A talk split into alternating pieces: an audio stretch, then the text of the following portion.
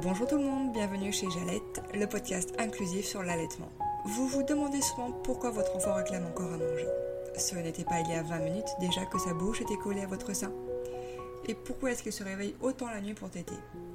Pourquoi vos seins sont si rouges et douloureux? Pourquoi est-ce que d'un coup vous ne supportez plus qu'il vous touche? Pourquoi est-ce que le regard des gens peut être aussi blessant? Et pourquoi est-ce que vous devriez vous justifier d'allaiter ou non? Je pose toutes ces questions parce que moi aussi, il y a quelques mois, je m'en suis posé la plupart. L'allaitement nous fait passer par un tas d'émotions, agréables, désagréables. Et même si allaiter est l'une des choses les plus naturelles au monde, ce n'est pas pour autant facile. On peut être parfois perdu, démotivé, incomprise, voire même forcé. Allaiter ou non, d'ailleurs, c'est un choix personnel que personne ne devrait juger. À travers ce podcast, je pars donc à la rencontre des mères, des pères, pour vous faire part de leurs aventures lactées qu'elles aient duré quelques heures, quelques mois ou même des années. J'espère que vous y trouverez des informations utiles, l'occasion de demander de l'aide, un moyen de se pardonner, l'envie d'essayer ou la force de se battre pour y arriver. Aujourd'hui, j'accueille à mon micro Julie, que vous pouvez retrouver sur Instagram sous le pseudo The One and Only Jules. Julie, c'est une future doula qui a aussi co-créé l'exposition photo itinérante d'allaitement Instant Libre et qui surtout allaite son fils depuis plus de 20 mois. Un allaitement et un échange plein de bonne humeur, vous allez voir. Julie a le sourire facile et ça s'entend. Une bonne humeur qu'elle a su garder malgré les injonctions médicales qui auraient pu mener à mal son aventure lactée. Bonne écoute Bonjour Julie. Bonjour Amandine. Merci de m'accueillir dans cette euh, salle de yoga. Tu pratiques euh, le yoga euh, sur Grenoble. Est-ce que tu pourrais commencer par euh, te présenter, euh, toi, ta famille, s'il te plaît? Oui, donc euh, moi c'est Julie, j'ai bientôt 37 ans et j'ai un petit garçon de 20 mois et je suis avec son papa, donc il est un peu plus jeune que moi. Très bien. Du coup, c'est un enfant qui a allaité Oui. depuis la naissance exclusivement? Oui. et qui est toujours allaité aujourd'hui. Est-ce que c'était une évidence pour toi d'allaiter Oui. Raconte-moi un peu. Euh, alors je sais que j'ai pas été allaitée très longtemps. Je sais pas exactement combien de temps, mais on me racontait une fausse route et des... je m'étouffais, donc ma mère me retrouvait toute bleue. Donc euh, voilà. Donc il fallait qu'elle épaississe mon lait et c'est comme ça qu'elle m'a expliqué qu'elle m'avait pas allaité longtemps. Et euh, alors elle est, euh, elle est décédée il y a 16 ans, donc pour le coup j'ai pas d'autres explications et mon père est toujours très évasif, donc je ne sais pas. Euh, par contre, il se trouve que il y a 10 ans, je suis revenue habiter sur Grenoble et euh, la personne avec qui je, je travaille et je me suis associée euh, avait une fille, elle a toujours une fille d'ailleurs de 1 an qu'elle allaitait et qu'elle allaitait jusqu'à ce que sa fille n'ait plus envie d'être allaitée. Donc euh, comme on est à notre compte et que sa fille n'était pas gardée, donc était tout le temps avec nous, donc j'ai un petit peu, comme je dis toujours, j'ai grandi, même si j'étais quand même assez grande, c'était il y a 10 ans. Oui, t'as baigné Euh, dedans Voilà, j'ai baigné dedans. Et sa sœur aussi, elle aide ses enfants. Je sais qu'elle, quand il y avait besoin, elle se, elle se dépannait euh, avec l'allaitement. Donc, euh, en fait, euh, voilà, j'ai, baigné dedans pendant, pendant ces quelques dernières années. Donc, euh, Ouais, la fameuse tribu, quoi, qui est importante. Voilà, Quand on est parents.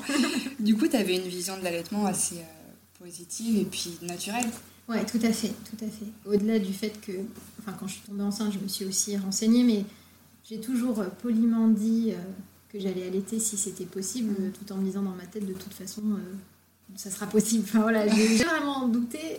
Et en fait, je me suis rendu compte après, parce que je me suis pas non plus beaucoup renseignée, que ça pouvait être beaucoup plus compliqué que ce que j'imaginais. Justement, parlons-en. Tu t'es renseigné donc un petit peu. Euh, C'était quoi exactement que t'as fait? Eh ben, j'ai suivi un, mon cours de préparation à l'accouchement. Euh, donc j'avais, euh, il y avait un module sur l'allaitement. Mm. En sachant que ma sage-femme euh, est assez jeune et qu'elle est, euh, enfin, elle était vraiment calée en allaitement. euh, D'accord. Je m'en suis rendu compte après en Mm. fait. Mais voilà, on a fait un cours, il n'y avait même pas mon conjoint avec moi. Euh, C'était oui, bah, de toute façon c'est l'allaitement, donc vas-y, euh, pas grave, je viendrai pas. oui, oui. Et puis, alors à la Cité des Familles, qui est tenue par la CAF euh, 38 à Grenoble, Mm. ils faisaient aussi des réunions d'information euh, pour les futurs parents. Ah, donc il y avait des thèmes différents, c'est des, des réunions, je, je sais plus si c'était gratuit ou un euro le- la réunion, c'est vraiment bien. Ils lançaient, je faisais partie de la première promo entre guillemets. Et il y avait aussi, euh, donc il y, en a, il y a eu une session sur l'allaitement où, où elles nous ont expliqué, donc c'est des, c'est des sages-femmes, il me semble, ou des puères, non, des puères de, de la PMI qui était venue nous expliquer l'allaitement, voilà, enfin, grosso modo, qu'est-ce que mangeait un nouveau-né, etc., comment ça se passait. Ok, et, c'est tout. Et du coup, tu l'avais découvert comment ça, ces, petites sessions? La Cité des Familles, j'ai dû recevoir un jour un flyer et puis je, suis allée voir, j'ai vu de la lumière. Il y avait aussi des cours de couture fabriqués, vous jouez en, en, couture et je me suis inscrite et puis ben, quand on commence à connaître un petit peu, en fait on découvre qu'il y a plein d'autres. C'est ça exactement. D'autres ateliers. Et, c'était euh, différent du cours de préparation que tu avais fait euh, pour l'accouchement lié à l'allaitement ou c'était complémentaire, tu as appris plus de choses euh, là-bas? J'ai pas appris grand chose en plus de mémoire, hein, parce que ça, ça date de 2018. je me souviens pas avoir appris grand chose en plus, mais en tout cas, pour moi, c'était du cours rassurant parce que je me suis dit, bon, bah, j'ai à peu près fait le tour de la question. On avait un peu expliqué euh, les mastites, euh, les crevasses, euh, voilà. Après, je sais que sur Instagram, je, je commençais à suivre aussi pas mal de comptes de mamans allaitantes. Et voilà, je, pensais au... J'avais acheté des coquillages d'allaitement pour faire des pansements de lait, par mhm. exemple. Donc ça, je les avais, je les avais pris dans... ah oui, je me suis dit, ah bah tiens, c'est bien ça. c'est génial. Alors j'ai la peau très sensible, donc je me suis préparée. Et, aussi, ce que j'ai pas dit, c'est que j'ai un, naturopathe qui me, qui me suit. Donc, je suis allée le voir quand je suis tombée enceinte. Et il avait une formation euh, spécifique sur euh, femme enceinte et l'allaitement. Alors, il m'a dit des choses qui, je sais, sont pas forcément, enfin, qui se genre, euh, qu'il fallait se frotter les mamelons avec une brosse à dents et du, et du. Ça sort encore, ça. Ouais, ouais. Ah, ouais. Bon, alors j'ai regardé ma brosse à dents parce que j'ai dit, bon, on va tester. Je regarde la brosse à dents, je regarde le citron, je dis, non, mais en fait, non. et je l'ai jamais fait. T'as eu raison, je dit, pense. Tant pis, euh, bah, tant pis, euh, si je dois avoir mal, de toute façon, je sais que j'aurai mal parce que j'ai la peau sensible, et voilà. Mais il m'avait euh, voilà, il m'avait parlé de, du fait de poser le bébé sur le ventre et puis de le laisser, de le laisser chercher ça, etc. Voilà, ça, c'est des choses qui que j'avais comme information, en tout cas. Oui, le fameux, les fameux crawls du nouveau-né sein. c'est toujours émouvant, je trouve, quand on voit des vidéos de ça. Et par rapport à ton amie qui avait allaité longtemps sa fille, etc., tu en avais discuté avec elle quand tu es tombée enceinte, euh, de l'allaitement? Pas plus, non, pas plus que ça. Enfin, on est très très proches et en fait c'était pour moi ouais, comme une évidence. Euh, je sais que sa, sa soeur m'a envoyé plein de messages. Il faut que tu ailles voir le site de la LLL, la League. Ils sont vraiment super. Euh, si jamais un jour ton sein il est tout dur, t'appuies dessus pendant tête. voilà, elle était juste dans voilà, s'il se passe ça, il y a ça et ça, c'est vraiment important à faire. ok, donc tu avais quand même du soutien de base. c'est plutôt, plutôt cool. De ce côté-là. en tout cas, ouais, on, y reviendra après. Et du coup, euh, si on remet un peu dans le contexte, l'accouchement s'est bien passé, euh, ça a été? Ouais, j'ai eu un super accouchement euh, rapide. alors, physio, sans péri, je voulais, je voulais pas de péri, en tout cas éviter un maximum. J'ai accouché à la clinique mutualiste à Grenoble. Ils ont un plateau technique, non? Ils ont, ils, ont, ouvert un plateau technique, genre le mois de mon accouchement ou juste après. Mais alors, je voulais au début accoucher en maison de naissance mais il n'y avait plus de place ma semaine, c'était plein. Donc, euh, alors j'habite à deux pas, vraiment à cinq minutes de la clinique mutualiste, donc j'ai dit de toute façon ça sera clinique mutualiste. Et puis en fait, euh, je me suis rendu compte que le choix me convenait parce que euh, ils ont, enfin toutes les sages-femmes sont, sont, formées, sont très formées, très actuelles par rapport à, ce qui se fait aujourd'hui. Oui, les neurosciences par exemple. Ouais, voilà, elles ont je sais qu'elles sont accompagnées par Karine la sage-femme, enfin Quantique Maman. D'accord. Voilà. Effectivement, oui, c'est une bonne formation. Voilà, euh, qui, était, qui, est venue, euh, qui est venue juste après mon accouchement euh, faire une formation sur place. Il y a une des cadres qui organise aussi un festival Mamasté autour de la parentalité, qui fait venir Karine la sage-femme aussi donc euh, j'ai découvert ça en fait au fur et à mesure que je me suis renseignée. Euh, donc je me suis dit bah c'est cool parce que c'est à côté de chez moi et euh, voilà et c'est vrai que c'est une étudiante sage-femme qui était là pour mon accouchement et elle a été vraiment super. Ah, elle m'a jamais parlé de péri. Alors je pense elle n'y aurait pas eu le temps hein, clairement. Je suis rentrée j'ai mon pré-travail toute seule à la maison toute la nuit. Je suis rentrée à 7h du matin et à 10h45 il était né rapide. Voilà. Donc, euh, mais elle, a, voilà, elle m'a vraiment super bien accompagnée. J'ai pu aller dans la baignoire parce que j'ai eu la, salle nature. Ça, c'est super. Vraiment, c'est super. Et du coup, après euh, la mise au sein, ça s'est passé longtemps après l'accouchement? Ah bah, En fait, euh, non. Donc, j'ai, j'ai accouché. elle m'a demandé comment je voulais accoucher parce que je voulais choisir ma position. Je crois que j'ai fini à quatre pattes. Ah, je l'ai attrapé. Je suis montée du coup sur la, sur, sur la table pour, pour le placenta. Et puis bah là, euh, je l'ai mis au sein tout de suite en fait. Il y avait la, il y avait la puère, euh, il y avait la sage-femme et l'étudiante sage-femme.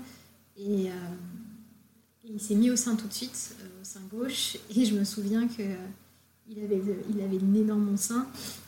Et la puère euh, a Mm. mon sein comme ça. Puis euh, elle dit Bah voilà, le rôle du papa, c'est de tenir au sein pour pas que le bébé il le nez enfoncé dans le sein. Et, et j'ai appris après qu'en fait, il suffisait de pousser sur les fesses de mon fils parce qu'il n'y avait pas besoin. Oui, ça, et aussi que les bébés, ils, savent, ils arrivent très bien à respirer. Ouais, euh, voilà. On voit pas, il y a les narines qui sont sur les côtés, mais c'est des choses qu'on sait pas, c'est vrai. hein. Ouais, ouais, je C'est important, savais- faut je pas s'inquiéter.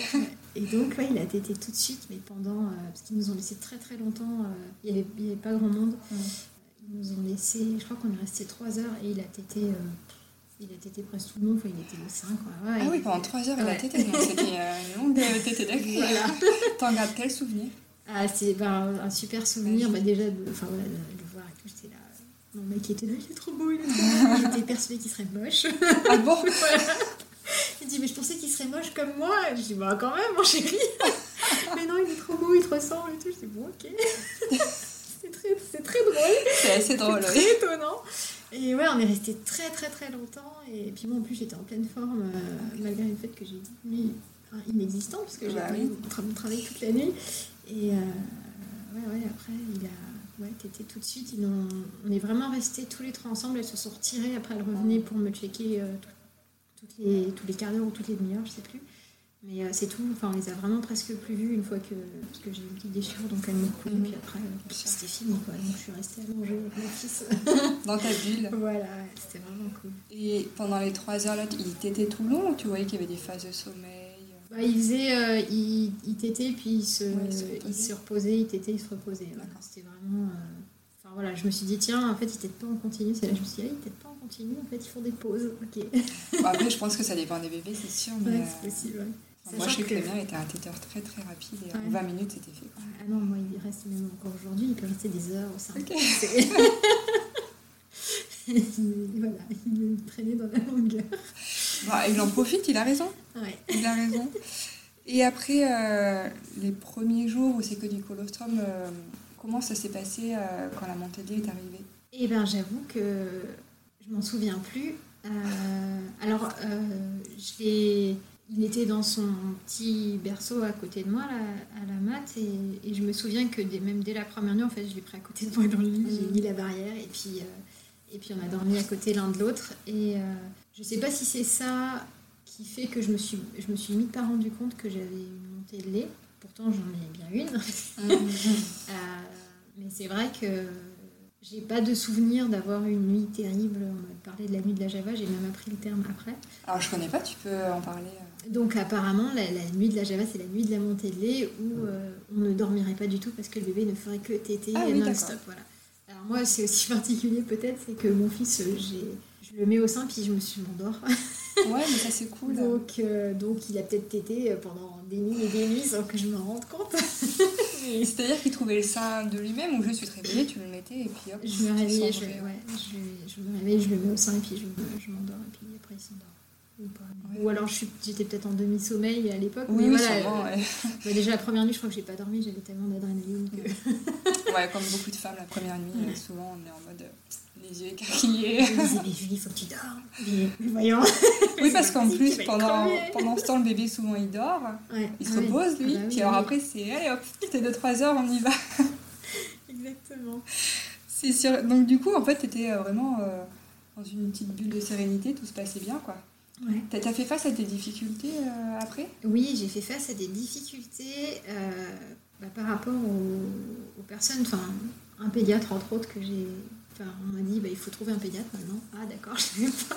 Parce que t'avais des difficultés ou pour ton. Non, pour ton- le premier mois, voilà, pour le suivi. Et on m'a dit, bon, normalement, on le voit aux 15 jours. Alors, on sait que c'est peut-être un petit peu short pour trouver un pédiatre en 15 jours. Donc, vous pouvez venir nous voir. On a un pédiatre à la, à la maternité. Donc, j'ai pris mon rendez-vous à 15 jours. Et puis, j'en ai trouvé un qu'on m'a recommandé, dans un cabinet qu'on m'a recommandé pour le mois, puis pour le suivi.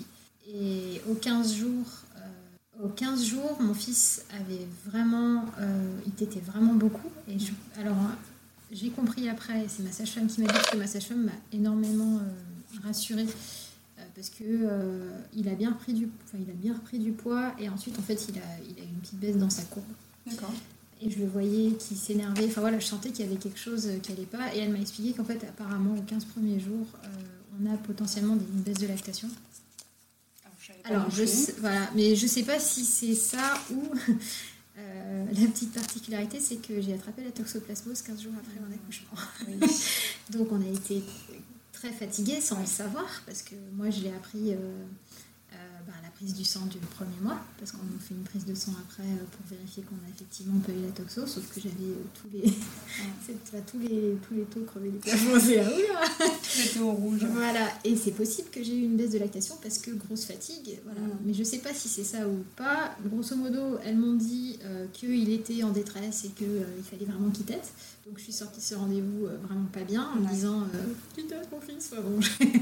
Alors que c'était déjà un gros tétard. Oui, oui, il tétait beaucoup, mais euh, effectivement, euh, il, avait, euh, il avait très faim, il, avait peut-être fait, il faisait peut-être une- un pic de croissance tout simplement, enfin voilà, je sais pas, mais toujours est-il que j'avais ça. Et puis au premier mois, le pédiatre le pèse et il avait perdu par rapport au pesé que je faisais moi, sachant que quand je, je l'ai pesé avec la sage-femme, qu'on est rentré à la maison, elle l'a pesé avec la couche, et puis qu'on avait quand même changé de balance. Et il y avait effectivement un petit écart de poids. Et là, il m'a dit Oh là là, euh, c'est pas possible, il tète combien de fois par jour Moi, je dis bah, Je sais pas. Alors, j'avais commencé à écrire euh, sein droit, sein gauche, combien de fois? Et quand je lui donnais le nombre de tétés par jour, il me disait Mais c'est beaucoup trop, c'est pas possible. Enfin, et là, euh, bah là c'était euh, Mon fils, il faut que tu t'aides pour grossir, il faut que tu t'aides, il faut que tu manges pour être en bonne santé. Et j'étais, enfin, j'ai vraiment été hyper stressée par rapport à ça, me dire J'ai plus de lait, j'ai plus de lait. Et puis, euh, et puis en fait, je me suis rendu compte que, que il allait bien. On m'a dit qu'il fallait le réveiller la nuit parce qu'il dormait trop et qu'il fallait qu'il tète au lieu de dormir. Alors qu'en fait, euh, voilà, mon fils il faisait, il faisait nuit à la naissance en fait. Ouais, c'est- c'est complètement ambivalent quoi, parce que souvent on dit aux femmes, mais non, il tète trop la nuit, il faut qu'il dorme. En gros, supprimer les tétés. Et Mm. toi, c'était l'inverse. Ouais, moi on m'a dit réveillez-le. Elles m'ont dit à 15 jours réveillez-le la nuit. J'ai essayé de le faire une nuit et il avait juste envie de dormir Bah. et ça m'a brisé le cœur. J'ai dit non, non, non, non, et puis en plus, ça voulait potentiellement dire que je perturbais son sommeil donc que les autres nuits allaient être compliquées. hein. Enfin, voilà. Alors il est en cododo. Euh, Enfin, il n'est plus en cododo, il était en cododo 6 mois. Euh, dans son petit berceau, déjà le pédiatre qui me disait Oh là là, le cododo, surtout pas, c'est trop dangereux. Euh, et moi, je m'étais bien dit Non, mais euh, il s'imagine parce que c'est vraiment, et puis je peux pas l'écraser. Enfin voilà, j'avais un certain nombre de. Je savais un certain nombre de choses. Et je faisais les choses assez en sécurité. Il n'était pas sous la couette ça. avec moi dans le lit, euh, il Oui. était dans son lit. Euh, je me sens coussin. Enfin voilà, euh, j'ai fait très attention à ça. Et surtout, euh, en fait, c'est ma sage-femme d'ailleurs qui me dit mais, euh, mais il est bon lait, vous inquiétez pas, j'allais tous les jours. Donc ça, ça a été, ça a été, enfin, elle a vraiment été d'un bon soutien aussi parce qu'elle connaît, enfin, elle est bien formée en allaitement. Et puis elle me disait, il faut comparer la courbe de l'OMS et pas la courbe qu'il y a dans les carnets de santé parce qu'il y a aussi, il y a aussi ce, enfin voilà, ce- cette image qui est différente dans le carnet de santé et, dans, et pour les courbes de l'OMS qui sont des courbes qui, ont, qui sont sur des enfants allaités et pas des enfants qui sont nourris au biberon. Mm. Donc, euh, donc au final, je me, on s'est accroché. Je lui dis allez, vas-y mon chéri, tu es peut-être pour grossir. Et puis, et puis il faut savoir que son père il est tout menu, donc euh, je me suis dit ben peut-être qu'il est tout menu parce que ben c'est comme ça qu'il doit lui, être quoi. il, il est né euh, poids plume Non, même pas, non, non, euh, 3 kg 8, il Oui, donc euh, c'était Donc déjà il était, bébé, voilà, il y a vraiment aucun problème, mis à part voilà, ce, ce premier mois, euh, j'ai changé de pédiatre après et j'ai trouvé un pédiatre qui est un peu plus, enfin, qui en tout cas qui est ouvert sur l'allaitement et qui est plus formé, parce que je me suis rendu compte après en fait que les pédiatres n'avaient pas forcément de formation poussée en C'est allaitement. ça, ouais. Et j'ai aussi euh, malheureusement appris à mentir à certains euh, pédiatres leur- par rapport au nombre de tétés parce qu'en fait mon fils était tout le temps au sein. Et euh, quand, euh, je leur, quand je lui avais dit ça, euh, c'était juste pas possible. Il tète beaucoup trop, il doit avoir faim. Et, et moi, euh, j'avais juste pas envie qu'on me dise euh, il faut le complémenter en autre chose. C'était, enfin, voilà, pour moi, c'était pas, Oui, puis au final, tout allait pas bien. truc. Quoi. euh, Et puis, au tu le voyais Oui, et puis Encore aujourd'hui, On m'a même dit, mais dis donc, il est un peu rondouillé ton fils. Ouais, et là, j'ai dit, non, mais arrêtez avec les injonctions. C'est les extrêmes tout le temps, ouais, c'est vrai. Et, et le premier pic de croissance, du coup, ça a été, tu l'as vécu comment? Bah, plutôt bien. Euh, on m'avait pré... enfin, je m'étais préparée. J'avais bien compris le 369. Ouais, la Et je me suis dit bon, euh, c'est vrai que vu qu'il y avait eu ce petit, ce petit, ce petit stress avec, Mm. euh, à un moment donné, je me suis dit mais j'ai juste plus de c'est pas possible. Euh, j'ai éliminé la asso, je me suis gavée de tisanes d'allaitement. et, et, du coup, je m'étais bien préparée. C'est vrai que je le dis souvent, je me souviens pas avoir été hyper fatiguée. Alors, malgré le fait que j'étais peut-être dans, dans, un autre monde, mais bon, on a quand même eu la toxo. Mon conjoint l'a eu aussi. Hein. On est vraiment, tu manges un truc pas cool. En effet. alors lui, il n'a pas encore retrouvé sur le poids qu'il a perdu de la toxoplasmose. Et puis, mais bon, c'est vrai qu'il dormait en cododo à côté de moi. Euh, la nuit, je le prenais, je le mettais au sein, je me rendormais. Euh, j'ai vraiment aussi euh, fait attention le premier mois après où je suis pas, enfin je suis pas sortie, je me suis reposée, je suis restée à la maison je suis sortie au rendez-vous indispensable, mais voilà, et ça, je l'ai aussi appris euh, ben, avec ma prof de yoga qui est doula, euh, qui m'a dit Attention, Julie, les 40 premiers jours, je veux pas te voir. ok Le fameux mois d'or. Voilà. Et au 40e jour, j'étais ici pour présenter euh, Paul aux filles du yoga. Qui, qui, était, bah, qui avait un petit peu grandi dans mon ventre en venant ici. Bah oui, c'est vrai. Voilà, donc, ouais, le premier pic de croissance, non, et même tous après, je, vois, je me faisais une raison de toute façon. Oui, ça a été assez fluide en fait. Ouais, au final, ouais. Et qu'au final, tu as été stressée par euh, des injonctions euh, du corps médical, euh, plus qu'autre chose. Sinon, tout allait bien pour toi. Ouais, ouais, Un peu la famille. Ah ouais, on en reparlera ça après. Mais et derrière, t'as pas eu de difficultés, je sais pas moi, des, pour les, des mastites par exemple Jamais. Si, alors j'ai bon, eu des, des, grosses douleurs les trois premiers mois d'allaitement, euh, voilà, comme il très très très longtemps, je pense que voilà. Euh, j'ai fait des petites crevasses, j'avais des, des micro-coupures, donc voilà, j'ai eu des douleurs.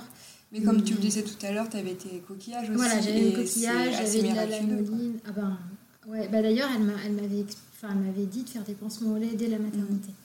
Mm. Et euh, dès qu'il dès qu'il n'était pas au sein, en fait, je mettais les coquillages. Donc c'est vrai que pendant longtemps, des fois, je ressentais une petite gêne en début de tété. Et puis, c'est vrai qu'après, euh, bah, c'est parti. Et puis, Donc, tu as connu aussi la, phase des poussées dentaires? Euh, est-ce qu'il t'a mordu euh, On rappelle, hein, c'est pas du tout volontaire de leur part, c'est plus une douleur qu'ils ressentent. Comment ça s'est passé Comment tu l'as vécu?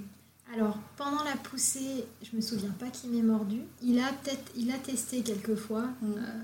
clairement, je lui ai dit, enfin, très sérieusement, Euh, si tu mords, je pourrais plus je pourrais plus, je pourrais plus t'aider. Et il, il l'a vite compris. Alors des fois, il me regarde avec un petit sourire et puis il pince un petit peu, genre il me cherche. Et puis, euh, et puis je lui dis attention, euh, et puis on rigole, et voilà. Mais là, il a bien, bien compris. Maintenant, il doit avoir 12 dents, quelque chose comme ça. Et c'est absolument pas. il me mord pas. Mais c'est vrai que j'ai pas eu de période où vraiment il me mordait. Quand il me fait mal, je lui dis je l'enlève du sein, on change de sein éventuellement. Mais voilà, c'est hyper, hyper rare. Ok c'est bien, tant mieux. Et quand tu as eu tes petites euh, difficultés du début, est-ce que tu as cherché du soutien un peu euh, aux, enfin, de toi, ta famille, la famille ou d'autres personnes euh, alors j'ai trouvé du soutien, alors quand il y a eu trois mois, un petit peu avant, parce que ben, pareil à la, Cité des Familles, il y a eu une réunion parentalité, travail, organisée par une association qui s'appelait Super Moms, et j'y suis allée. Et là, j'ai rencontré euh, Flora, une super nana euh, qui est, euh, qui est lactédante pour l'allaitement tout à l'heure, donc l'association. Et, et puis en échangeant, voilà, elle m'a, appris plein de choses, parce qu'à un moment donné, je lui ai dit oui, bah, j'ai plus de lait. Et elle m'a, expliqué qu'en fait, c'était pas, enfin, pas possible, ou si j'avais une baisse de lactation, c'est qu'il y avait une raison. Enfin voilà. Et c'est vrai que, enfin, on échange beaucoup, on a beaucoup échangé en tout cas sur l'allaitement. D'ailleurs, maintenant, je suis j'adhère à l'allaitement tout un art aussi. ah bah alors justement, parle-en, euh, c'est quoi exactement euh, Donc allaitement tout, un allaitement tout un art, c'est une association qui soutient les mamans euh, qui, veulent allaiter. Et donc il y a un groupe sur Facebook où on peut poser des questions quand on a des, quand on a des questions. Mhm. Et puis il y a, il y a des lactédantes, donc c'est des mamans qui sont bénévoles et qui sont formées. Alors moi je ne suis pas encore formée parce que j'aimerais bien pouvoir justement accompagner aussi, en tout cas aider des mamans qui sont dans le besoin et qui ont des questions par rapport à l'allaitement ou des difficultés. Et voilà, donc c'est une, une, chouette asso que je connaissais pas du tout avant de rencontrer Flora d'ailleurs. Du coup, c'est un peu comme un rôle de marine d'allaitement. Euh, elles viennent chez toi ou c'est juste des échanges euh, par téléphone euh, Alors, il y a le groupe Facebook qui est très actif. et oui, quand quand il y a vraiment des, des soucis, enfin, il y en a qui peuvent se déplacer. Puis il y a aussi des cafés qui sont organisés régulièrement où justement bah, on peut se rencontrer entre mamans qui allaitent. ou s'il y, a des, il y en a une qui a des difficultés, bah, on peut venir et puis la, la lactédante peut, peut, justement être là pour, pour regarder pour donner des conseils s'il faut. D'accord, c'est une asso qui est euh, nationale ou vraiment spécifique à la non, région c'est national. Euh, c'est national, donc en fait ça peut intéresser d'autres personnes euh, ouais. Ouais, y en qui écoutent et qui ont besoin d'aide peut-être, qui n'ont pas forcément de soutien autour d'eux. Ouais, exactement. Ça, peut être pas mal. C'est vrai qu'elles sont vraiment... Enfin, moi je sais que, bon alors, sur Grenoble, il y a Flora qui a lancé l'antenne et elle est super dispo et, et puis on va organiser d'autres, d'autres cafés. ouais, il y, en a dans toutes les régions. Ok, super, c'est bon à savoir. Et justement, tu parlais de cette petite baisse de lactation. Qu'est-ce que tu as fait pour y faire face? Euh, je me suis gavée de tisane. D'accord, t'as pas eu besoin de stimuler avec un tirelet par exemple? Non, alors j'avais un tirelet euh, parce que j'ai repris, enfin j'ai repris, je voulais reprendre ça aussi, le boulot euh, bah, trois, enfin, quand il a eu trois mois. Oui. donc je suis allée louer un tirelet, double pompage, mm. voilà, avec lequel ouais, j'ai jamais vraiment entretenu une super relation. C'est pas trop nos meilleurs amis. Hein. Ouais, non, mais je pense que. Alors maintenant, pour un petit peu mieux connaître euh, au niveau des tirelets, je pense que déjà les tétras n'étaient pas vraiment adaptés. Mm. Et euh, j'ai que j'ai été assez stressée à la reprise du, enfin, la reprise du boulot. Euh, je donnais des cours à la fac et il fallait que je parte sur des journées entières. Voilà, donc. Euh, trois mois, l'allaitement n'est pas encore bah, ouais, totalement mis en place. Pas non plus. Et en plus j'ai eu un problème de nounou qui nous a laissé tomber au bout d'un mois. Donc elle m'a laissé tomber en plein milieu de ma mission. je devais partir à Chambéry euh, euh, une fois par semaine. J'avais personne pour garder mon fils, donc mon conjoint a posé des jours, mais c'était pas.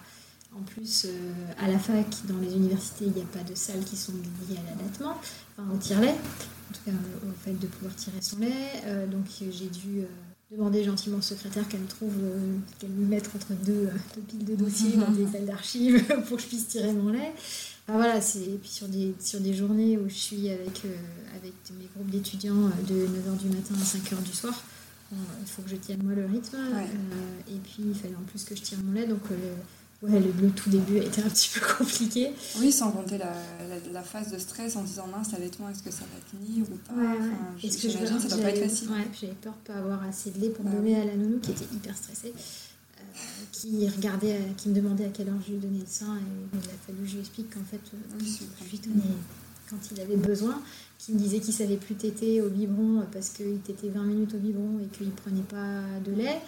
Et il a fallu que je lui explique qu'il avait peut-être juste envie de téter. Euh, enfin voilà, c'était un petit peu compliqué jusqu'à ce qu'elle me dise qu'il fallait que j'épaississe mon lait parce que mon fils il dormait pas assez et que du coup ça allait le caler pour l'endormir. Et là j'ai appelé mon mec et je lui ai dit je veux plus jamais la voir. c'est hors de question. Donc ça c'était la nounou qui est restée un mois. La nounou qui est restée un mois. C'était très compliqué avec elle. Elle était très angoissée de. Elle savait qu'il était allaité, je lui avais dit. Elle m'a dit ok pas de problème. Donc euh, voilà. Apparemment, alors elle n'était pas euh, assistante maternelle depuis longtemps. Euh, elle m'a dit qu'elle avait allaité son fils, donc euh, j'ai dit bon bah elle, sait ce que c'est. Et en fait, euh, elle a dû aussi se dire qu'elle avait jamais gardé de bébé de trois mois apparemment. elle a dû se dire qu'en fait elle pouvait le prendre, le poser, et puis que voilà. Donc elle me disait quand je le récupérais le soir que bah oui, elle l'avait pris, elle l'avait posé, puis il pleurait, donc elle l'a pris ailleurs, elle l'a posé ailleurs, et puis je me dis mais c'est pas possible. Et après dire ah bah oui, mais bon, il a tété à telle heure, à telle heure, à telle heure, à telle heure. Je dis bah oui, enfin il y a trois mois, il fait que téter, ça c'est voilà. Et puis de me dire euh, d'une semaine sur l'autre, ah bah là il s'est plus tété avec le biberon, euh, il a tété 20 minutes et il a rien pris. Il a pris que 20 millilitres. Et je dis bah oui, mais il a peut-être pas plus faim que ça, il a peut-être juste envie de téter. Mm. Elle allait lui acheter une tétine sans me demander. Enfin voilà, elle a fait des trucs comme ça. Et au bout d'un mois, dur, ouais. franchement, c'était c'était très dur de l'entendre tous les soirs se plaindre et me dire qu'elle en avait mal au dos parce qu'il fallait qu'elle le porte toute la journée. Alors que je lui confiais mon fils, donc euh, quand elle m'a dit qu'il fallait que j'épaississe mon lait, enfin, je sais même pas si on peut épaissir du lait maternel, mais je crois que si, mais euh, enfin, pour le, caler pour qu'il dorme. Là, euh, j'ai dit c'est fini, je veux plus l'avoir. Mm. Donc mi-mars, j'ai pris mi-février, mi-mars c'était fini et du coup j'ai gardé mon fils jusqu'à jusqu'en septembre après. Ah oui d'accord. Donc du coup tu as arrêté. j'ai arrêté. Voilà. Ouais. J'ai dit je fais une pause. Il avait une place en crèche municipale partir de la rentrée, j'ai dit bah, j'attendrai la, j'attendrai la crèche. Et à la crèche, il est rentré à 10 mois et ça s'est super bien passé. Ils ont pu prendre le relais de ton allaitement? Comment ça s'est passé? Eh bien, j'ai posé la question parce que à la crèche, enfin aux crèches à Grenoble, en tout cas celle où, moi le mien y va, euh, c'est possible même de venir entre midi et deux pour allaiter son enfant. Ah super. Voilà. Et euh, j'ai posé la question euh, à une des dames qui s'occupe de lui. et elle, je lui ai dit voilà, je peux tirer mon lait et vous laisser mon lait, ou je peux venir, mais je suis pas sûre que ce soit une bonne solution parce que j'habite à côté et vu que je travaille beaucoup de la maison, c'est possible pour moi de me déplacer. Et euh, elle m'a dit, bon, il a dit moi, parce que c'est vrai qu'il t'était beaucoup, vu qu'il était tout avec moi, il a vraiment tété à volonté jusqu'à ses 10 mois. libre service. Ouais, dit, mais quand il est avec moi, les gens, ils têtent tout le temps, quoi. Oui, oui, elle m'a dit, oui, mais il va être dans un autre contexte. Elle me dit, vous savez, à 10 mois, on lui donne un yaourt, ça, enfin voilà, il n'y a pas de problème. Euh, il n'est pas allergique aux produits laitiers, etc. Donc il n'y a pas de souci. Elle m'a dit, allez pas lui créer un besoin qu'il n'aurait peut-être pas eu. On va observer ce qui se passe et si on sent qu'il a besoin, euh, éventuellement, vous pourrez tirer votre lait et, euh, et, nous le laisser le matin, il n'y a pas de problème, on fera ce qu'il faut. Et en fait, il n'a jamais, jamais tété ou jamais eu besoin de, mon lait à, ah la crèche. Parce que du coup, il était gardé toute la journée ou... Il est gardé toute la journée, 4 jours par semaine. De 9h à 10, enfin de oui, 9h à 17h, 18h. Donc en fait, ce que tu as de tes deux expériences, ça montre qu'il euh, faut vraiment être en phase avec euh, la personne qui va garder ton enfant et peut-être vraiment insister euh, sur la place de l'allaitement, surtout quand ils sont trois mois, parce qu'ils sont encore tout petits et que l'allaitement parfois n'est pas très bien mis en place. Donc ça, voilà, ça montre, et, c'est ce que tu dis, quoi, il faut vraiment se renseigner en amont auprès de la personne. Il faut se renseigner. vraiment, on a choisi cette, cette nounou-là parce que on a vraiment beaucoup de valeurs en commun. Enfin voilà, mhm. c'était euh, c'est une personne de notre réseau euh, qu'on connaissait pas avant, mais euh, qui, qui, a fait une reconversion professionnelle. Mhm. Elle avait son fils. Elle était tout le temps dehors, donc nous ça nous convenait bien. Enfin voilà, elle avait des, une approche qui nous convenait bien, vraiment à l'écoute des enfants, etc. Et en fait, on a, on a négligé peut-être effectivement l'importance de savoir. en fait, elle avait ce côté un petit peu trop rigide par, qui, pouvait, qui était difficile avec l'allaitement. Donc il y a ça c'est vraiment important euh, de sentir au fond de soi qu'on peut avoir confiance en la personne parce que moi à partir du moment où j'ai commencé à douter en fait après mon fils euh, il a dû se dire ah, j'ai juste pas envie d'être là. Et ça passait plus. Et voilà donc ça c'est important parce que je sais qu'à la crèche euh, la, personne qui a pris en charge mon fils pendant la période d'adaptation elle est hyper hyper compétente. Elle sait ce que c'est que de devenir une figure d'attachement parce qu'au final c'est sa figure d'attachement à la crèche. Et elle fait ça super bien Enfin, moi, je l'ai vu faire des choses, euh, je l'ai observé faire des choses avec lui quand on était là, qui juste m'a montré que voilà. Et euh, une confiance euh, vraiment. Ouais, donc t'étais rassurée. Quoi. Ah, j'étais super rassurée. En plus, bon, c'est vrai qu'il avait dit mois, mais je me dis aussi que le jour où je dois avoir un deuxième enfant, je ne le laisserai pas à trois mois. C'est beaucoup. C'est, enfin, moi qui veux, qui veux allaiter je, je, c'est beaucoup trop trop court, on reprend le boulot beaucoup trop tôt. Après là, on rentre dans un problème sociétal, hein, ça c'est euh, quelque chose d'actualité, c'est sûr. Hein, pour moi, l'allaitement, mais j'ai tiré, euh, j'ai tiré un mois, mais euh, c'était épuisant. Quoi. Ah oui, c'est sûr. J'étais, enfin, fallait tout le temps que je pensais tout le temps quand c'est que je vais tirer la prochaine fois mon lait, parce que mhm. voilà. Et, en, en, même temps, il ne faut pas non plus trop s'en vouloir, parce que quand on est jeune maman pour la première fois, on est surtout à l'accouchement, on est tout déstabilisé, il y a les hormones, on est fatigué. Donc, on ne peut pas tout gérer, de manière générale, on ne peut pas tout gérer, mais surtout dans cette période-là, il ne faut pas s'en vouloir. Voilà, si euh, y avoir des personnes qui ne correspondaient pas trop avec euh, notre façon de faire, il ne faut pas hésiter à dire non et à changer. Ah ouais, tout à fait. Et je regrette pas du tout de l'avoir enlevé de chez cette nounou, même si clairement, euh, pendant, enfin, de devoir arrêter pendant 10 mois mon activité, bon, ça a eu pas mal d'impact sur, même encore aujourd'hui, hein. Mais ça a aussi eu des impacts positifs parce que bah, j'ai rencontré euh, l'association des Super Moms, euh, Flora, d'autres mamans et maintenant donc, plein de nouveaux projets en fait. Donc, euh, je, me suis réinventée pendant ces dix mois, mais voilà, il fallait d'abord que. Le fameux changement de carrière qui peut intervenir quand on devient maman. Tout à fait. On va parler un peu du, du papa. Parce que tout à l'heure, tu disais qu'il n'était pas trop trop à l'aise avec l'idée d'allaitement. Enfin, il t'avait laissé un peu gérer. Comment il a pris sa place après dans, dans l'allaitement Comment il a pris place Elle a déjà été euh, hyper soutenant. Euh, à chaque fois que j'ai eu des difficultés, il était là, ça va le faire, de toute façon. Euh. ça, Mais déjà, même pour l'accouchement, la, pour on avait visité la maison de naissance et en sortant, je lui dis Bon, t'en penses quoi? Parce que clairement, ça veut dire pas de péri pour sûr, quoi. Parce que je m'étais toujours dit, moi, ce sera péridurale, enfin pas de péridurale jusqu'à ce que je décide que j'en veuille une, quoi. Enfin, je suis pas. Euh, Alors, t'as as quand même cette alternative-là, en maison de naissance. Si en maison de naissance, si on veut vraiment une péridurale, on change tu, de voilà, tu remontes en maternité de l'hôpital, mais t'as toujours le choix. Euh, oui, mais bon, moi, il m'avait dit, vous voulez accoucher en, maison de naissance, on vous proposera pas de péridurale. On il faudra. Pas, mais si c'est toi qui la demande, ils te diront pas non. Oui, oui, bien sûr. Mais du coup, je regarde et je lui dis, bon, quand même, là, c'est c'est un pas quoi. Et puis il me dit non mais toi tu peux le faire. ah, voilà, il a cette confiance. Et il me dit mais toi Julie mais c'est bon quoi, t'as une force. Euh, oui, c'est que j'ai un mental qui, quand j'ai décidé un truc. Euh, mais c'est beau ce qu'il a dit parce qu'il avait confiance en toi, quoi. Ouais, ouais. Et il a, enfin, il a, bah, il m'a laissé gérer et il me laisse encore gérer, honnêtement, évidemment. Mais bon, les nuits, je fais toutes les nuits. Euh, il a vraiment besoin de dormir, etc. Donc, donc, je me lève la nuit. De... Enfin là, il, maintenant mon fils il dort bien la nuit, mais c'est vrai que je le gère, je le gère le soir et le matin. Mais bon, il a, il est, enfin, il, est hyper investi avec son fils sur, sur tout le reste en fait. maintenant, euh, il mange comme nous, etc. Donc euh, voilà, l'allaitement en fait, ça prend une. C'est pas. C'est vrai que ça fait tout dans les trois premiers mois, mais d'un autre côté, euh, bon, j'étais tout le temps avec lui. Lui, il a eu que 10 jours de, de congé paternité. Enfin, voilà. oui, il n'y a pas que l'allaitement pour créer du lien. Il n'y a clairement pas que l'allaitement. C'est lui qui a changé la première couche. Je me dis, c'est toi qui changes la première couche. Moi, je savais ce qu'il y avait dedans. ah, la maline. oh, mais ça Et donc, c'est lui qui a changé la première couche. Je me suis même pas levée. J'étais dormie à la matinée. Et il y a la peur qui est arrivée pour lui expliquer. Il lui a donné, euh, il lui donne ses bains, il lui donne ses bains depuis qu'il est né. De toute façon, moi, je le fais euh, de, assez rarement. J'aime bien, mais voilà, c'est leur moment à eux. Il lui lit des histoires. Euh, ils vont faire du vélo maintenant ensemble. Voilà. Donc il, a, il, enfin, il, fait tout le reste en fait. Il a pas de... Oui, il n'a jamais été un frein à Absolument pas. Et, ouais. et puis maintenant, il a même un, un, ami qui va avoir un petit et son ami est pas. Il dit Ouais, moi je préférais euh, lui donner le biberon euh, parce que ça le, rend, ça le rend moins dépendant. Ça me rend moins dépendant aussi de la maman. Et là, le mec, il faisait des bons d'un mètre, mais tu veux pas faire ça? Ah, donc il défend quand même aussi l'allaitement autour de lui. Et comment réagissent ces personnes quand ben, ses copains, euh, ils disent, euh, ils comprennent pas toujours. Alors, il y a aussi euh, une question de la composition du lait maternel qui, mm. pour, pour lui, enfin, il est très. il travaille dans le, dans, le, domaine médical, dans, dans, tout ce qui est diabète, donc pour lui, c'est vraiment, vraiment important. Et tout ce qui est alimentation et tout ce qu'on tout ce qu'il mange, ça devient de plus en plus important. Et depuis qu'il est papa, d'ailleurs, il, il, est encore plus sensible à ça et attentif à ça. Moi, ça, ça, fait quelques années que, que je suis sensible à l'alimentation. Mais alors, lui, il est, euh, pas extrême des fois, mais, mais voilà. Donc, il, y a, il, y a, vraiment pour lui la composition du lait maternel est, est vraiment idéale. Donc, il comprend pas pourquoi est-ce qu'on peut s'imaginer euh, donner autre chose.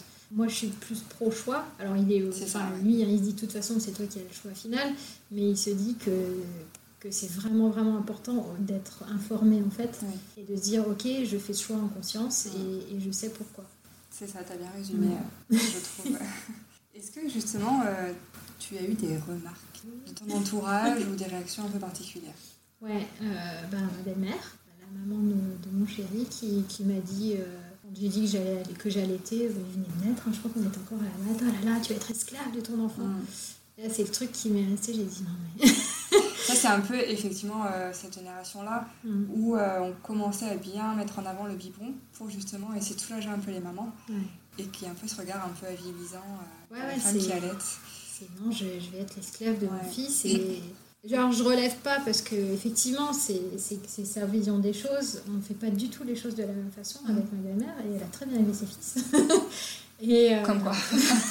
Comme quoi, voilà ils sont super tous les deux, ils sont en bonne santé, tout ça, mais, euh, mais, euh, mais on fait pas les choses pareilles. Et puis j'ai aussi ma grand-mère mhm. qui m'a demandé pendant des mois, même peut-être encore aujourd'hui, mais bon, vu que mon fils euh, est alimenté de façon enfin, comme n'importe quel enfant, mis à part le fait que je lui donne le sein, ça lui pose moins de problème, elle m'a demandé pendant des mois si j'avais assez de lait, parce qu'elle, on lui a dit que quand ses, enfants ont eu trois mois, donc elle en a eu, trois, donc j'ai eu deux oncles et ma mère, bah, son lait n'était plus assez nourrissant. Ah oui, donc c'était les remarques de l'époque. Ah ouais, ouais. Et donc, euh, donc elle a allaité trois mois et systématiquement, elle les a passés au biberon euh, au bout de trois mois. Mais encore maintenant, dans la conscience générale de, en France, hein, surtout, c'est ça. Hein, tu allaites trois mois, puis après tu passes à autre chose, sinon euh, c'est bizarre ou il y a quelque chose qui va pas. Quoi. Ouais, ouais, Et du coup, tu réagissais juste voilà, en, en laissant couler ou qu'est-ce que tu faisais? Ouais, je laisse couler avec ma belle-mère parce que je veux pas aller trop frontal parce que quand il y a des choses qui montent, des fois, voilà.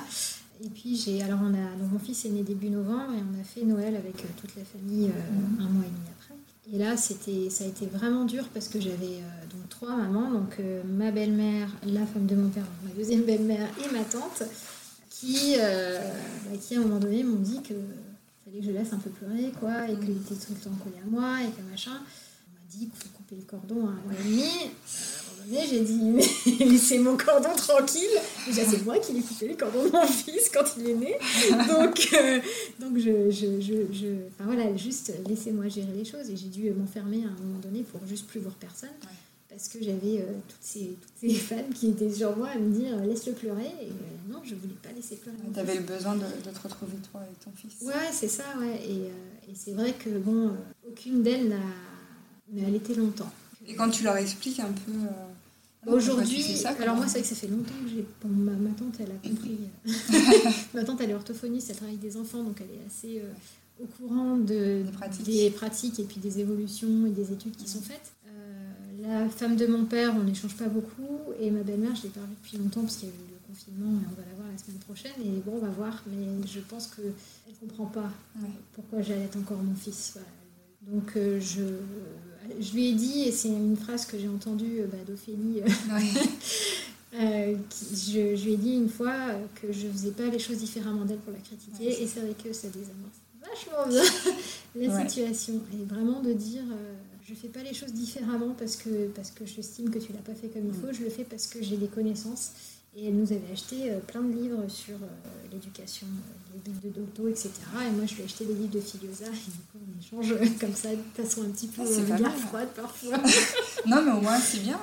Ça met un petit bah, pied dedans. Je l'ai même fait, j'ai même envoyé un podcast, euh, le podcast de la matrescence avec mhm. euh, le docteur Guéguin, je crois. Et, ouais, et euh, elle l'a écouté, elle m'a dit que c'était super intéressant. Donc, voilà, sans vouloir la convaincre, au moins de lui dire que c'est comme ça et que elle sait que j'ai voilà que j'ai monté la galerie euh, Instant Libre.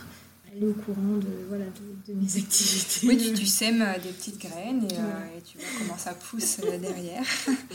si on fait un peu le, pas le bilan, parce que l'allaitement n'est pas terminé, mais c'était quoi le plus dur pour toi pendant, toutes ces, enfin, pendant ces 20 mois? Le plus dur, bon, il y avait quand même l'intensité des premiers mois où mm. mon fils était tout le temps au sein. Et le, le jugement qu'ont pu avoir euh, les, alors beaucoup, bah, les, les, personnes qui, qui m'ont accompagnée, comme le pédiatre par exemple, euh, ça c'était pas, c'était pas évident. C'est vraiment, euh, ouais, C'est un regret pour toi? Euh, non, enfin ça va. Vu que ça se passe bien. Après, j'ai pas fait de, gros problèmes non plus. Hein, parce que oui, c'est une mastite. c'est possible. c'est possible, c'est bien de le dire, c'est possible. c'est euh, vrai. donc, euh, ouais, il y a vraiment l'intensité des premiers mots où j'étais pas forcément prête à avoir quelqu'un collé à mon sein tout le temps. Le téton n'est pas habitué non plus. Maintenant, ça va, ils sont élastiques, tout va bien. oui, puis il y a moins de tétés. Euh, oui, il y a moins de tétés. Euh, c'est sûr que là, peut-être le soir, euh, le matin, et puis quand on est ensemble, peut-être il me demande une fois dans la journée. Encore, ça dépend ce qu'on fait. Peut-être deux fois par jour. Ouais. on le rappelle, il a bientôt deux ans. c'est normal. Est-ce que tu as déjà envisagé le sevrage? Comment est-ce que tu le, perçois pour le futur? Eh ben, je me laisse voir en fait. Et je sens que. Alors, bon, il a peut-être pris un peu mon sein pour son doudou. Il n'a toujours pas de doudou d'ailleurs. c'est peut-être pas obligatoire. Je me dis que tant que c'est pas contraignant pour moi et que c'est important pour lui, je laisse faire. Mhm. Je suis aussi, euh, je me dis toujours que je suis un peu paresseuse, donc pour moi l'allaitement c'était la solution de facilité parce que j'avais juste rien à faire et à mhm. penser à rien. Même quand il se réveille la nuit, euh, au pire je m'allonge sur le canapé, je m'endors, il tête et puis, et puis je fais ma nuit. Quoi. Mhm. je reste pas des heures à le bercer en disant vas-y dors. je sais qu'il sait s'endormir tout seul et ça c'est quand même vachement rassurant parce qu'il s'endort encore au sein, mais quand je suis pas là il s'endort pas au sein. Donc il sait faire il, il aura bien le temps de, de, voilà, il t'aidera plus à 18 ans, j'en suis sûre. oui, je voilà, pense. sinon, euh, voilà, on envisagera, enfin, je ne le laisserai pas faire jusque-là, c'est sûr.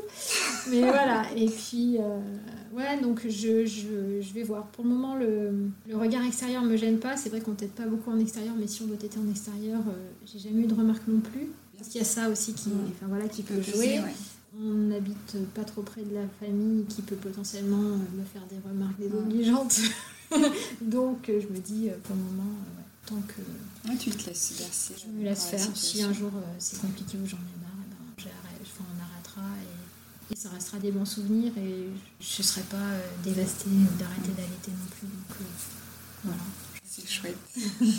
Qu'est-ce que tu dirais à la femme que tu étais avant de devenir mère? Ah, euh, t'as tout en toi. ouais. ouais, je suis bien dans l'empowerment mm. des femmes. On a toutes les ressources, on est avec tout ce qu'il faut. Donc, euh... Fais-toi confiance. Ouais, vraiment, ouais. Est-ce que aussi tu as une, une anecdote de, liée à l'allaitement, peut-être un, un, endroit un peu incongru ou une situation un peu euh, marrante à nous raconter? Une histoire, euh, je réfléchis, mais. Ou un lieu un peu anodin? Ah, moi, j'allais partout. ben, raconte-nous justement. J'allais partout. Est-ce que j'ai été. Euh, si j'aimais bien, euh, on y allait en Corse l'année dernière, donc euh, sur la plage. Non, je réfléchis, mais c'est vrai que je. Non, il faudrait que ça me revienne. Là, j'ai pas dit, j'ai pas d'idée qui me. Si ça revient, tu, si ça revient, tu nous le diras. Qu'est-ce que tu préfères dans l'allaitement? J'aime bien le voir lever contre moi et puis on sent que on sent qu'il est juste bien quoi. Avec ses petites mains. Ça crée de l'ocytocine. Voilà. C'est ça. Accro à l'ocytocine. ouais. Des petits shoots euh, de temps en temps. Voilà. Tout à l'heure, tu disais que tu avais perdu ta maman euh, il y a plusieurs années. Ouais. Qu'est-ce que c'est de devenir maman quand on n'a plus sa maman? Ah, être une question, question. Euh, Alors moi, ça douloureuse, que... tu n'es pas obligée de répondre. Non, mais euh, ça ne me pose pas de problème. Euh, je me suis posé la question. Alors, il y a plusieurs choses qui viennent. Déjà, je me suis mise à faire de l'eczéma sur les mains quand je suis tombée enceinte. Et c'est probablement lié à ça.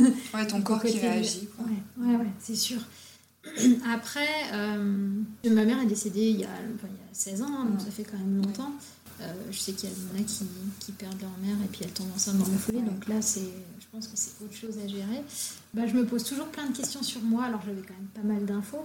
Mais ça, je me dis toujours, et moi, c'était comment et, euh, et, bon, je pas, bah, du coup, je peux pas avoir la réponse. Je me suis, en... alors j'étais déjà très proche de ma grand-mère, donc la mère de ma mère. Et je pense que je le suis encore plus. Et, euh, je suis absolument jamais d'accord avec elle. Mais tu eu besoin de te raccrocher un ouais, peu. Ouais, ouais, bah, il y a, y a ce, ouais, le lien, euh, le lien euh, femme à femme est vraiment ouais. important. Et c'est peut-être aussi enfin, pour ça que là aujourd'hui, dans ce que je fais, je propose beaucoup, euh, enfin j'ai envie de proposer des, des cercles de femmes, enfin voilà, de vraiment faire marcher la sororité pour dire que même si on a effectivement euh, plus sa maman, etc., on peut quand même avoir des liens avec d'autres femmes sans qu'elles soient nos mères. Mais euh, pour pouvoir avoir une transmission de savoir qui se fait quand même. Oui, le fameux village pour élever Voilà. un enfant, Ouais, qui est ouais. super important. On s'en rend compte maintenant. Et d'avoir ce, ce soutien entre, entre femmes, c'est enfin, vraiment important, je trouve. Aujourd'hui, justement, tu suis une formation pour devenir euh, doula. Ouais. Et ça découle de, de tout ça, justement, de ce petit village que tu as créé. Tu peux nous expliquer un peu? Oui, alors euh, en fait, quand je suis tombée enceinte, donc moi je suis entraîneur comportemental, euh, j'interviens dans les entreprises pour euh, principalement de la prise de parole. Donc je suis à mon compte depuis 2011.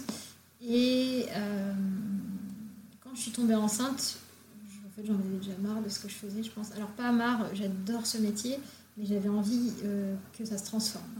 Et je me suis dit, eh ben, je vais euh, entraîner les femmes pour justement euh, sur du leadership, des choses comme ça. Donc vraiment, euh, je, voilà, je commençais à avoir cette envie-là. Et puis bah voilà, accouchement physio, donc on se dit, bah ouais, on a tout un logo, ouais, on est super forte, j'allaite, ouais. Voilà, on a tout ce, ce truc qui monte. Et puis, et puis ben, ben, possibilité de reprendre le boulot tout de suite. Je rencontre toutes ces merveilleuses femmes. Et puis, euh, bah, j'ai- j'avais vraiment de moins, en fait, j'ai de moins en moins envie d'intervenir en entreprise, ou alors d'intervenir en entreprise, mais pour euh, plutôt sur de la parentalité Ouais. ou ce l'empowerment au féminin, mais vraiment d'aller un cran plus loin. Et euh, j'ai toujours eu aussi une sensibilité à tout ce qui était non scientifique, comment dire, pas vraiment ésotérique, mais un petit peu quand même. Un peu spirituel. ouais, un peu spirituel. Enfin, je fais beaucoup de yoga. Et oui, ça en fait partie aussi. Et euh, donc j'étais déjà super fan de Quantique Mama, par exemple, qui est quand même qui forme beaucoup de doula. À l'époque, donc Karine, la sage-femme, et j'étais là, ouais, trop bien, trop bien. Euh, voilà, tout ce qui est entre science et sacré, c'est vraiment quelque chose qui me parle. Et puis j'avais envie euh, bah, que tout ce que j'avais appris, tout ce que je savais, bah, pouvoir le rendre accessible aussi, pouvoir permettre en fait à, d'autres, d'autres femmes qui, qui sont enceintes ou qui vont accoucher ou qui veulent des enfants, d'avoir accès à cette, à cette connaissance et alors, le, métier de doula, enfin, le mot doula, je le connaissais avant parce que mon enseignante de yoga avait dit un jour qu'elle était doula. Alors je me dis, tiens, c'est quoi? Et justement, est-ce que tu peux raconter vite fait euh, donc une, doula? voilà, une doula, elle accompagne euh, les femmes et les familles euh, autour de, de la naissance. Mais d'un côté, tout ce qui est pas du côté scientifique, parce que ça c'est la sage-femme, les gynécologues, l'obstétricien, etc. qui s'en occupent. Mais c'est vraiment tout le reste. Donc c'est vraiment pour moi, je la vois vraiment comme une personne qui apporte un soutien mhm. euh, en fonction du besoin. Et avec plein d'outils. moi, euh, alors je fais ma formation fin de l'année euh, avec, avec Wapio Barlett, donc c'est la personne qui a formé Quantique Mama. Elle vient à Lyon.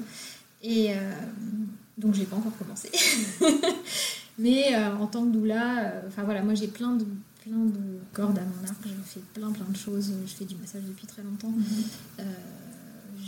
Bah, je, je, pratique beaucoup de yoga, donc je ne suis pas enseignante de yoga, mais il y a quand même certaines choses que j'ai euh, j'ai acquis euh, dans mon corps, parce que je, passe beaucoup par l'expérientiel. Ça fait partie aussi de mon boulot d'entraîneur. Je me mhm. fais passer par le corps pour, pour faire comprendre des choses.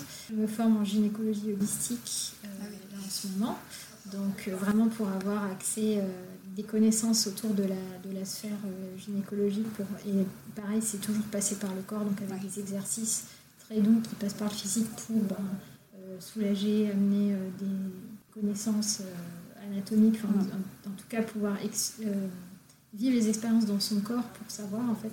Et c'est vraiment, je passe que par, je passe pas par le mental en fait, je passe que par le corps. Donc c'est vraiment multifacette là. Ouais, là, tu feras plus tard. Ouais. Donc chaque doula a, a, son, a ses, voilà, c'est ce qu'elle sait faire, c'est ses cordes à son arc comme je dis. Et donc tout ça pour vraiment pour accompagner euh, les femmes et les familles en fonction de, en fonction de leurs besoins. Est-ce que l'allaitement va prendre une part importante? Euh, Oui, alors je me, donc je vais me, donc j'aimerais être lactélante pour euh, l'allaitement tout un heure. C'est pour ça que j'ai rejoint l'association. Je, je, vais me faire former en allaitement. J'ai déjà suivi une petite formation sur mettre en place l'allaitement. Pour, bah, pour, pouvoir justement donner cette information et soutenir les jeunes, les jeunes mères qui veulent, qui veulent allaiter. Et en tout cas, faire en sorte que, qu'elles, puissent choisir et qu'elles puissent avoir euh, tout, vraiment tout le soutien dont elles peuvent avoir besoin. Que, en tout cas, moi j'ai pu m'en louper, que j'aurais pu avoir, euh, j'aurais aimé avoir à l'époque. Du coup, on peut dire que euh, une dans le rôle de, de l'allaitement, c'est vraiment un travail complémentaire avec les sages-femmes ou les consultantes en lactation. Tout à fait, ouais. ouais, ouais parce que pour moi, la doula, euh, euh, en postpartum, par exemple, elle va. Euh, ce que j'aimerais faire, ce que j'imagine faire, c'est par exemple venir et puis amener quelque chose à manger, venir apporter ce, soutien-là. Donc, c'est pas, c'est pas venir. j'ai une crevasse, ben attends, on va positionner comme ci, comme ça, même si c'est quelque chose que je saurais faire. Je ne suis pas conseillère, enfin, je ne vais pas être conseillère en lactation et du coup, L'idée, c'est pas de faire à la place, mais c'est d'être là en soutien. Donc, une conseillère en lactation qui va dire bah, mais ça, ça et ça en place, euh, bah, la doula, elle pourra, elle pourra justement euh, veiller euh, à ce que, à ce que ça se, soit fait, ou en tout cas, ce que la maman ait le soutien nécessaire pour pouvoir mettre en place ce qui est, ce qui est proposé. Quand on avait préparé cette interview ensemble, tu me disais un peu que voilà, les doulas, le rôle essentiel, c'est vraiment de montrer aux femmes qu'elles peuvent récupérer leur puissance elles ont la puissance en elles et il faut qu'elles retrouvent le pouvoir qu'elles ont en elles. Est-ce que tu penses que ça passe par l'allaitement, sans incriminer ceux qui décident de ne pas allaiter Mais euh, qu'est-ce que, tu en penses? Enfin, Pour moi, c'est. on a beaucoup vu l'allaitement comme effectivement l'asservissement à son enfant. Et en fait, pour moi, c'est vraiment une façon de reprendre mon pouvoir parce que bah, enfin, mon corps, il fabrique ce qu'il faut. c'est un petit peu la continuité de, la grossesse au final. Le corps, il donne à enfin, il nourrit le bébé, il l'aide à grandir, et ben, et ben on continue à le faire en dehors du corps. Quand il, et pour l'aider aussi euh, bah, à grandir, euh, quelque part avoir confiance en lui, parce que ben, si on n'a pas confiance en soi Mm. et qu'on n'est pas bien, l'allaitement est difficile. Et, euh, et c'est, enfin voilà, moi j'ai gagné une confiance en moi que j'avais pas à l'époque. Parce que, oui, parce que aussi j'allaite et parce que je choisis. Alors on choisit à deux parce que mon Mm. fils il est aussi, je fais un peu partie de l'équation, et mon mec aussi, donc à trois. Mais euh, on choisit et c'est moi clairement, même dans mon couple, c'est moi qui ai choisi. Et si j'avais pas tenu, alors il m'a soutenu mon, mon chéri, mais si j'avais pas, euh, si j'avais dit non, c'est bon, j'en ai marre, il m'aurait soutenu aussi dans mon Oui. autre choix, quoi. Mais, euh, mais voilà, c'est moi qui ai décidé. Et, et c'est mon corps qui fait ce qu'il faut pour que ça marche. Jusqu'à ce que, enfin, si vraiment il y a trop de fatigue, ou il enfin, Oui. faut s'écouter. en fait. voilà, c'est vraiment de s'écouter, mais c'est c'est hyper puissant de s'écouter et de se dire euh, là je peux, là je peux plus, quoi. Et où est-ce qu'elle est ma limite? Surtout, encore une fois, dans une période où on est assez fragile Ah bah ouais, émotionnellement. C'est le cas Très de le clairement. dire. Alors pour terminer euh, l'interview, j'aime bien euh, faire un petit jeu euh, qui s'appelle le jeu du pile ou face. Si tu connais, on- en fait je vais proposer deux thématiques ou deux sujets, et puis tu choisis ta préférence en expliquant pourquoi ou pas. C'est toi qui vois. Alors quand tu allais, tu es plutôt euh, open boobs ou à contrôler euh, les tétés? Open boobs. T'en as bien suffisamment parlé pendant, euh, pendant l'interview. Ton fils est un gros téteur, donc j'imagine. voilà. Au niveau des positions, tu étais plutôt Madone ou ballon de rugby? Madone. Madone. Et après, la louve ou allongée? À allonger. Allongée. Ouais. Pour tirer ton lait, c'était plutôt un tire-lait ou l'extraction manuelle? Que je préférais l'extraction manuelle. L'extraction manuelle, Ouais. c'est moins intrusif. euh. Bah en fait, euh, je tire vachement plus de lait avec Ah ouais. un manuel. Comme quoi. Et qu'est-ce qui était le plus dur, euh, les crevasses ou euh, les premières dents? Les crevasses. Définitivement les Ouais, crevasses. j'ai vachement plus de crevasses que de morsures. tu, tu allaites même en soirée ou plutôt tranquille à la maison? Même en soirée. Même en soirée. Ouais. Et tu préfères allaiter dans le, dans le bain ou en portage? En portage. En portage. Ouais. Ah, J'ai pas beaucoup été dans le bain. Il paraît que c'est sympa. hein. L'enfant, il a aussi dans ce côté un peu euh, eau liquide qu'il Ouais. avait euh, bah, quand il était dans le ventre. Quoi. Ouais. Donc, euh, ouais. Et euh, pour terminer ce petit jeu, je me suis basée sur ton futur métier de doula avec des phrases qu'on pourrait peut-être te sortir un jour ou l'autre et tu me diras laquelle pour toi est la la plus dure à entendre. Je ne suis pas assez forte pour allaiter ou c'est trop dur, ça me fait trop mal. Ah, le plus dur, c'est c'est trop dur, ça me fait trop mal parce Ouais. que bah, c'est plus compliqué à accompagner. Ah, c'est vrai, c'est vrai. ouais, ouais. Je, je vois, ok. Ensuite, allaiter, c'est habilisant pour une femme ou les seins sont des organes sexuels avant tout Je pense que c'est avilisant pour une femme, j'aurais du mal à, à comprendre ce qu'il y a derrière. Donc Mhm. euh, j'irais plutôt dire qu'est-ce que tu entends par là? Et enfin, pour terminer, je n'ai pas assez de lait ou mon lait n'est pas assez nourrissant. Ah, Mon lait n'est pas assez nourrissant. Ouais. Ah, ah bon Tu es sûre? On a des solutions. Euh, Je l'ai assez répété à ma grand-mère. Bon, pour le mot de la fin, est-ce que tu aurais un conseil à donner à- aux mamans, aux parents qui nous écoutent? Hmm, aux croyants, Vous avez le pouvoir. vous avez le pouvoir, you've got the power. Super, bah, merci beaucoup. Merci à toi. Merci d'avoir écouté cet épisode et ce nouvel échange avec Jolie. N'hésitez pas à me laisser un commentaire que je lirai avec grand plaisir. Et si le podcast vous plaît, eh bien je vous invite à le partager autour de vous et surtout à mettre 5 étoiles pour m'aider à le faire connaître.